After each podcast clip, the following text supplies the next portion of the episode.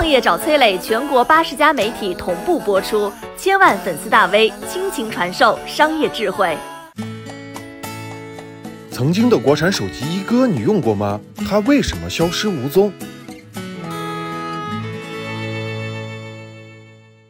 二零零六年的国产手机一哥，当年卖出了一千万台，他是谁呢？那个时候在电视上经常看到刘天王拿着这个手机说“精品质立天下”。拍摄这广告的导演呢是老炮小刚，两个人刚合作完《天下无贼》不久，而这个手机的辉煌又是被谁偷走了呢？传闻他现在欠款两百多亿，老板不见踪影。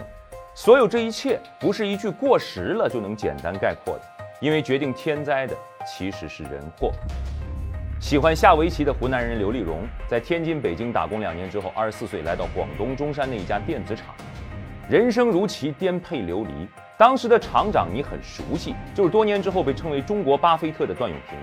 段永平当时做出了超级爆款小霸王，年销售额十个亿，这可是九六九七年的水平。成龙大哥玩学习机，小霸王齐了我穷，因为太挣钱了，段永平给员工发年终奖都是用报纸包现金，报纸都用掉了十几捆。然而厂子的股份制改造未遂。段永平拿到的奖金呢，却只是一个薄信封。于是段永平一生气，把一手带出来的精英徒弟打包带走，计划步步走高，去了隔壁的东莞长安镇自立门户做 VCD。段氏四大门徒做手机 O 的陈明勇，做 V 的沈伟，还有做小天才的手表的以及补贴针，这是后话。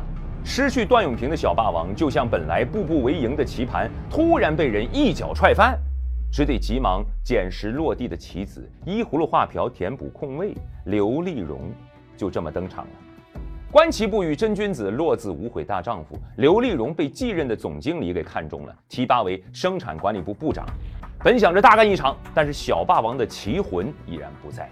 继任总经理杨明贵一年之后也离职创业了，跟风段永平做金正 VCD。刘丽荣作为他的心腹，又被这个人打包带走了。得益于那个录像机被 VCD 顶替的时代，各家 VCD 厂都活得不错。下班之后的刘丽荣呢，很少下棋了，而是看看 VCD 打发时间。就这么的，王晶拍摄的《赌神宇宙》走进了刘丽荣的世界。对于陈明勇来说，段永平就是高进；对于刘丽荣来说，杨明贵就是周润发饰演的高进，自己就是本家刘德华饰演的得意门徒那个刀仔。二十五岁的刘丽荣已经当上了副总裁。但这个金正可能是不太正，因为当时的国货厂家只有组装能力，却没有核心的 VCD 芯片解码技术，这些芯片的进口途径就不太正了。赌侠一九九九上映，刘德华当上了主演，但是这一年 VCD 芯片事件爆发，日本索松二厂告到家门口，刘丽荣他不是赌侠，却成了背锅侠，连居带问话，这一背就是两三年。刘丽荣终于明白。如果棋盘不是自己的，杀得再风生水起，自己终究只是一枚棋子。围棋分为九段，至高水平是入神，入门水平叫手拙。从大棋盘上来说，国产 VCD 没有做好手拙；从小棋盘上来说呢，刘立荣在这个时候应该已经参悟了中段水准的用智。出关的刘丽荣，BB 机响个不停，哎，这东西竟然还能用哈！这 B B 机的留言当中呢，昔日关系比较好的经销商想给他组织一个接风洗尘。酒过三巡，刘丽荣痛哭啊！哎呀，我进去的时候还是 V C D，出来已经是 D V D 的天下了。一个千禧跨年，竟然跨过了我的整个人生啊！大家一时无言以对，唯有感慨一入江湖岁月催。刘丽荣推开酒杯问道：“那谁，哪里有电话机呀？我想打个电话。”一名经销商笑了笑，从腰间的真皮小套里掏出了一个精致小巧的盒子，说：“刘总，给，这是手机，能打电话，还能发中文短信息，好用的很，卖的也很火。”刘丽荣皱起了眉头：“手机？就以前这东西不是长得跟砖头似的吗？叫大哥大吗？”众人笑成一团，好像在看阿 Q。刘丽荣开始打听这段永平在做什么呢？哦，说去美国了。那三个徒弟在干嘛呢？哦，一个做 DVD，一个做 MP3，还有一个在布局手机。哼，既然自己沦为弃子，那我就跟着商界聂卫平的步伐，我单开一桌，我就干手机。窃书不算偷，偷师就更不能算偷了。刘丽荣从金正里取了一个金字，从自己的名字里取了一个利字，寓意不破不立。先从代工干起，刘厂长的首发产品就当时拿下了百万级的销量，第二年销售额更是翻了一倍。当时的对手呢，都是联发科芯片的山寨机。刘丽荣面对这样的对手，信心大振。二零零五年拿到了自己的生产牌照，可以摆脱代工的地位了。在刘天王代言的加持下，刘厂长成为了当时的国产手机之王。其实同期啊，拿到牌照的还有一些你记忆当中的品牌，波导、夏新、科健。其实当年大家都过得不错，也正是因为过得不错，所以没有看到不远处啊有三个男人正在逼近。国外的那个叫乔帮主掏出了苹果，金山那个叫米周雷重新出发，准备为发烧而生。局厂在商用电讯站稳脚跟之后，终于开始推进终端了。尽管如此，如果刘立荣的跟随战略没有失焦，他到今天依然可以活得不错。当时在广大县城，段氏的 O 厂、V 厂占据了蓝绿两色，橙色的金立呢总是挨着他们开店，这就是跟随战略。那这抹橙色是怎么给跟丢的呢？是因为超了形而没有超神。米周雷领悟到了性价比的真谛，大喊百分之五利润，把手机做到高配。蓝绿厂领悟到厂妹的自拍需求，在拍照上仔细钻研。而刘丽荣的脑袋里，手机还是中年人的腰间配件，而不是年轻人的掌上把玩。刘天王不是不好啊，而是逐渐成为社会中间的九零后用户们已经开始不知道谁是四大天王。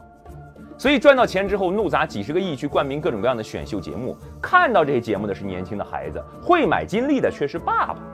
如果一个家庭当中要买一台昂贵的智能手机，先买给的一定是孩子。孩子换机的时候，才会把智能机淘汰给爸爸妈妈，替换掉他们手里那些老旧的诺基亚或者是双卡双待的山寨外放大喇叭。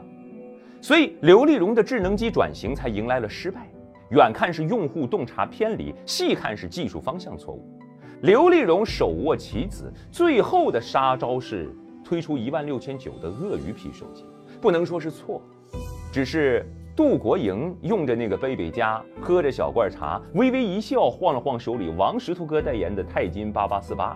哼，中年男人被生活的沟沟坎坎重锤之后，刘德华也只能存在于记忆里。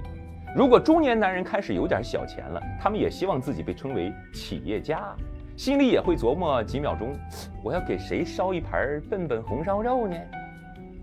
尽管如此。刘丽荣的手机，二零一七年在国产手机当中还是能排到第七，翻盘仍有长长的机会。大厦的轰塌来自于人祸。同事们发现，站上巅峰的刘丽荣频频出差去马靠以及塞班小岛，传闻下了棋盘上牌桌的刘丽荣，捅出了两百亿的窟窿。股东当面质问时，本来声如洪钟的他却小声的哼哼：“没没没没没没没有两百个。”也就十几个吧。他本是棋子，九死一生在自己的棋盘当中成为棋手，得意忘形之后又落入到别人的局，最终满盘皆输。他可能误会了，他并不是刀仔。何鸿燊曾经说过：“不赌就是赢。”如果一个企业家在经营本身上冒险，即便失败也尚且可敬。但刘丽荣的私交好友前去千里之外对他做最后的劝阻时，他们看到的是他双眼布满血丝。推出叠马仔帮忙凑来的七亿美金，他其实心早就不再期盼了。我是商业小纸条，我在很多平台去分享过创业方面的课程和经验，比如说抖音、快手、百度、阿里、腾讯等等。我把主讲内容呢整理成一套音频课程，里面谈到了如何创业、如何做副业，以及优质的一些项目剖析等等。相信会对你有所帮助。下拉手机屏幕，在节目简介里添加我的个人微信，这套课程可以免费给你一份。